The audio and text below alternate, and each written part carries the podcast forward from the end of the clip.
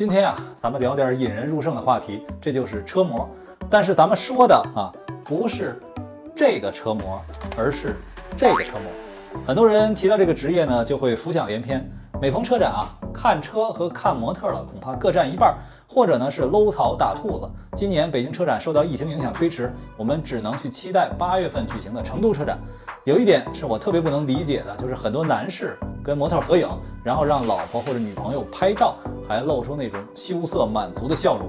大家可能会注意到，这几年国内像北京、上海这样的大车展都很少有模特了。有些展台的模特呢是以礼仪的名义出现，手里拿个 pad。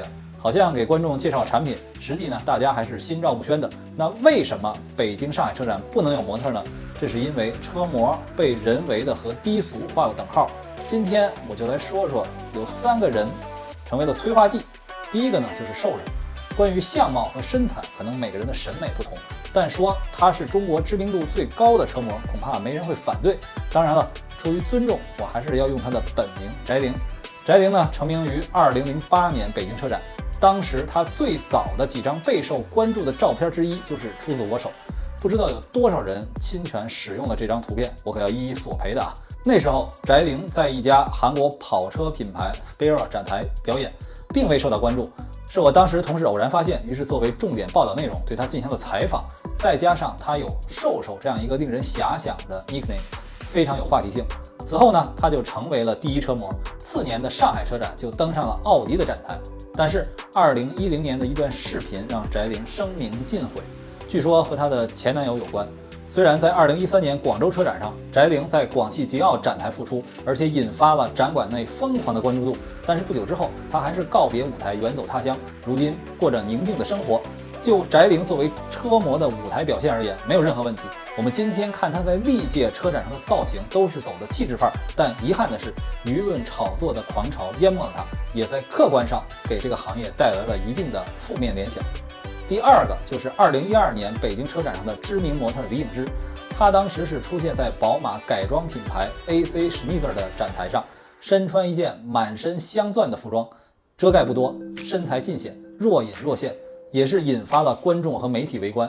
讲真，这一套衣服如果是在时装表演的舞台上，有可能会被当成创意；但是在特殊的环境下，确实有些喧宾夺主。其实他在那届车展有两套服装，另一套是漆皮紧身，同样显身材，但是暴露就少了一些。这类话题的传播，无疑给车展带来了负面因素。第三个事件同样发生在二零一二年北京车展。打着模特旗号的甘露露出现在展馆现场，衣着极其暴露，被称为“布条装”。她母亲也随同炒作。实际上，甘露露并非车展正式邀请的模特，而是某个媒体邀请的，借机在车展上炒作。就在这次车展尚未闭幕之际，首都精神文明办提出，车展中有部分展位有少数车模衣着过分暴露。并引起个别非参展人员借机在现场以低俗形式进行个人炒作，造成了不良社会影响，要对现场立即检查，禁止低俗化。从此之后，北京、上海这样的大车展就不许模特参与了。可以说，无论是主动还是被动，一些炒作破坏了车展上香车美女和谐共生的氛围，也影响了模特的行业形象。说实话，大部分情况下，北京、上海这样的大车展，模特更多是高雅靓丽，确实给人以美的享受。但是，一些地方的小车展呢，可能情况会差很多。咱们今天先说到这儿，下期继续聊模特话题。